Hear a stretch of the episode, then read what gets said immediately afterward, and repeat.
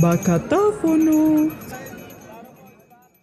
Nuestra fiel amiga bicicleta, como la conocemos, es más actual de lo que pensamos, pues llegó a la ciudad en el año. Hola de ambulantes, bienvenidos al Bacatáfono, un podcast nacido desde las entrañas de la capital colombiana y tan variadito y nutrido como la historia del transporte público de Bogotá. Mi nombre es Vanessa, la humana detrás del deambulante, un proyecto que explora la ciudad con la curiosidad bien puesta.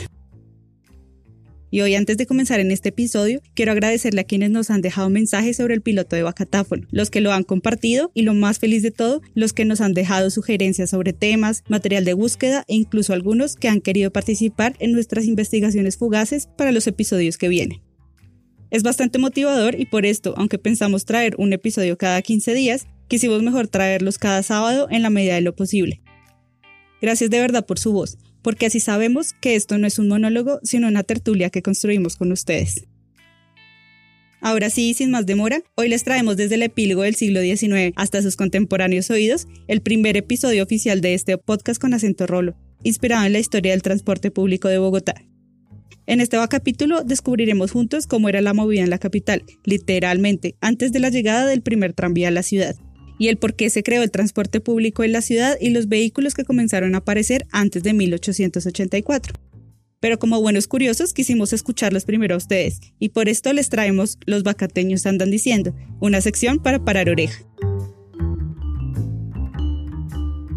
Esta vez les preguntamos a los deambulantes por nuestras redes y a través del trabajo de nuestra corresponsal Lorena Borges a través de WhatsApp, ¿cómo creen que se movilizaban los bogotanos antes de la llegada del tranvía?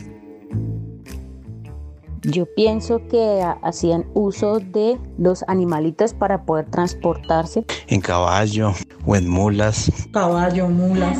El esclavo tenía que cargar al amo a la espalda en guandos o a pie. A pie, sus trayectos eran cortos. Podría pensar en la bicicleta. Bicicletas, carruajes, ellos tenían sus vehículos para transportarse, carros. En buses, todos apretados y colgando en ambas puertas. No había, creo que no había más medios de transporte en esa época. Eso está, oiga, eso está en el archivo de Bogotá, el primer medio de transporte en Bogotá. Antes de comenzar esta prehistoria del transporte en Bogotá, les quiero contar lo que impulsó esta necesidad en una ciudad que a mediados del siglo XIX, por el año 1843, tenía una extensión pequeña y contaba, aunque cueste creerlo, con apenas 40.000 habitantes. Sí, 40.000, casi 200 veces menos que por estos días. Esta cifra me hace sentir un poco enlatada en la ciudad, somos de verdad una plaga, pues según algunos por estos días podríamos estar rondando los 9 millones de bogotanos e incluso más. Les daré un ejemplo más gráfico. En el estadio Nemesio Camacho El Campín, que más adelante se unirá a la historia del tranvía de alguna manera, caben aproximadamente 36.343 personas. Por un perito, casi todos los habitantes de Bogotá por esa época. El caso, estas cifras comienzan a dibujar el porqué de la necesidad de implementar un sistema de transporte público en la creciente capital del siglo XIX, pues ya para el año 1881, más o menos 40 años después, los habitantes de la ciudad se habían duplicado, llegando casi a los 85 mil habitantes. Y ustedes se preguntarán, ¿qué tiene que ver cuánta gente vivía en Bogotá por esas épocas y la historia del transporte público? Pues todo tiene que ver, amados bacateños, porque entre más grande la ciudad y más gente habitándola, más demanda de transporte existe para desplazarse desde los lugares de vivienda a los sitios de trabajo y otras actividades pero los pocos medios de transporte que existían por esa época estaban pensados para recorridos más cortos y menos cantidad de personas. Por esto comenzaron a no dar abasto. Hay cosas que nunca cambian definitivamente. El gran crecimiento en la población de la ciudad se debió bastante a la migración de las personas que llegaron desde el campo colombiano, quienes se comenzaron a sentar en los barrios tradicionales de Bogotá, como Las Nieves, San Victorino o Santa Bárbara, y poco a poco comenzaron a surgir los barrios que hoy conocemos como Las Aguas y Las Cruces, dando paso también al origen de barrios como Egipto, La Perseverancia y Chapinero, que quedaba a las afueras de la ciudad por ese entonces e impulsó aún más la necesidad de un transporte masivo para esta región naciente. Ahora que ya conocemos un poco más del contexto de aquellas épocas, ya toda la historia del transporte que vendrá puede ser un poco más reveladora. Pero antes de continuar, y si les está gustando este primer capítulo de la primera temporada de Bacatáfono sobre la historia del transporte público en Bogotá, los invitamos a que nos dejen sus comentarios, sugerencias e incluso felicitaciones en la plataforma donde están escuchando este podcast o por nuestras redes de ambulantes, Instagram y el abuelo Facebook, arroba el. También nos pueden dejar su mensaje de voz enviando un saludo, una idea o alguna corrección histórica al WhatsApp 350-864-7121. 350-864-7121. Y si se animan, déjennos su aporte histórico o anecdótico. Nos servirá mucho para nuestro próximo episodio que será sobre la historia del tranvía de Bogotá. Pregúntele a sus abuelos, vecinos, maestros, quizá alguno de ellos les pueda contar algo. No lo dejemos perder. Este es un espacio para ustedes y para construir juntos la memoria de la ciudad. Sigamos con esta historia, porque en realidad el transporte público de Bogotá es medianamente reciente. Durante la época de la colonia, cuando Bogotá todavía era Santa Fe a secas, ¿Recuerdan? En el capítulo anterior hablamos más sobre los nombres que ha tenido Bogotá. Si no lo han escuchado, se los recomiendo para ir construyendo esta historia bien montada y que no se pierdan de nada. Bueno, el punto. Por la época colonial, los santafereños se movilizaban a pie dentro de la ciudad y si salían de ella usaban animales como mulas, asnos o caballos. Esto fue así incluso hasta entrada la época republicana, que como supondrán comienza luego de la independencia de Colombia, por los años 1810 pues en realidad Bogotá era una ciudad casi aislada del resto del país, ya que para esta época y casi hasta finales del siglo XIX no existían casi vías desarrolladas para la conexión de la capital con la costa colombiana, y los pocos caminos existentes, heredados de la colonia, los caminos reales, eran insuficientes y precarios en comparación con los avances hechos por otros países de la región, como Argentina, Perú o Ecuador quienes incluso ya habían implementado líneas férreas en sus territorios, principalmente por la necesidad del comercio interior y exterior. El ferrocarril de la Sabana solo comenzaría a gestarse luego del año 1872, pues las dificultades geográficas del país, ya saben, tres cordilleras, y las disputas políticas solo ralentizaron este proceso.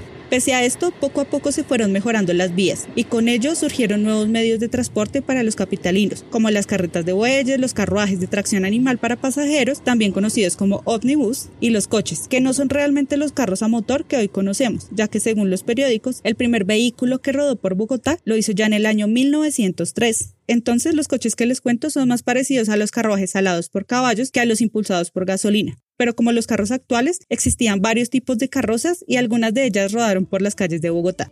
Pero ya les cuento más ahorita y mientras tanto los dejo con algo bien bacabuloso. Así es, amigos y visitantes de este podcast, les tenemos por estos días abierta y en exclusiva nuestra campaña número 3 de combos ambulantes. ¿Combos ambulantes? Sí, amigo, escucha, con unos diseños únicos y fresquitos de la primera colección del deambulante, historia ilustrada del transporte público de Bogotá, única en su especie. Sí, desde el tranvía, el trolebús, el tren de la sabana, con los mejores diseños y la ilustración propia del deambulante. Son objetos ilustrados, cartucheras, pines o pocillos y hasta stickers que no podrá encontrar en ningún otro lugar. Así que por estos días puedes llevar la historia del transporte de nuestra ciudad para que lo acompañen a deambular aún estando en casa. Así que no deje pasar esta oportunidad y vaya corriendo al Instagram arroba el deambulante a pedir su combo a los que no podrá resistirse. Todos los recursos serán ahorrados para la nueva colección Tiendas y Tenderos de Barrio 2020. Y sigamos con esta historia.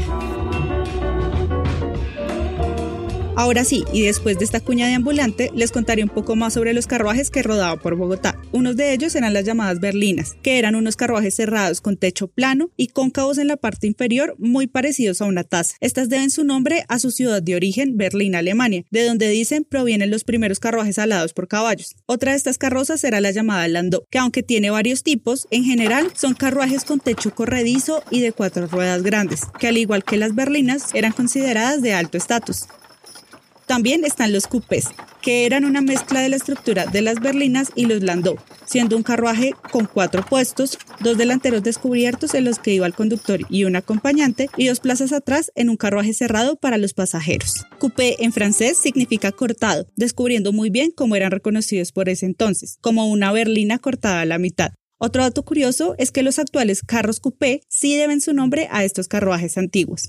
Y aquí les cuento del último para no aburrirlos. Las Victorias, que eran carruajes descapotables con dos puestos para los pasajeros y cuatro ruedas grandes entre las cuales se encontraba la entrada. Todos estos carruajes eran principalmente usados para transportar pasajeros desde la ciudad hacia territorios cercanos como Suba, Fontibón, Chapinero, Usaquén y Bosa, que como sabrán por el capítulo anterior, no fueron parte oficial de Bogotá sino hasta el año 1954. Pese a esto que les conté, los carruajes se movían solo fuera de la ciudad, pues existía una prohibición para las circulación de los mismos dentro de la capital, ya que según decían, sus ruedas de madera provocaban daños en el empedrado de las calles, durando esta restricción desde 1844 hasta 1880.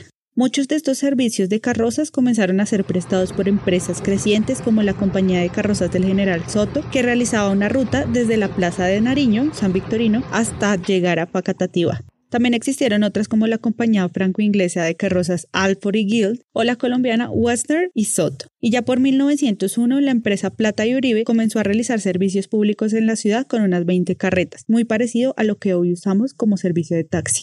Toda esta información sobre los carruajes se la debemos al reciente y oportuno artículo escrito por Luis Enrique Rodríguez del Grupo de Investigación del Archivo de Bogotá, que habla sobre cómo se movilizaban los bogotanos antes del tranvía. Como siempre, en la descripción de este capítulo están todos los enlaces de las referencias que usamos. Y mientras los ojean, les contaré un poco de cómo nació la primera colección del deambulante sobre el transporte público en Bogotá.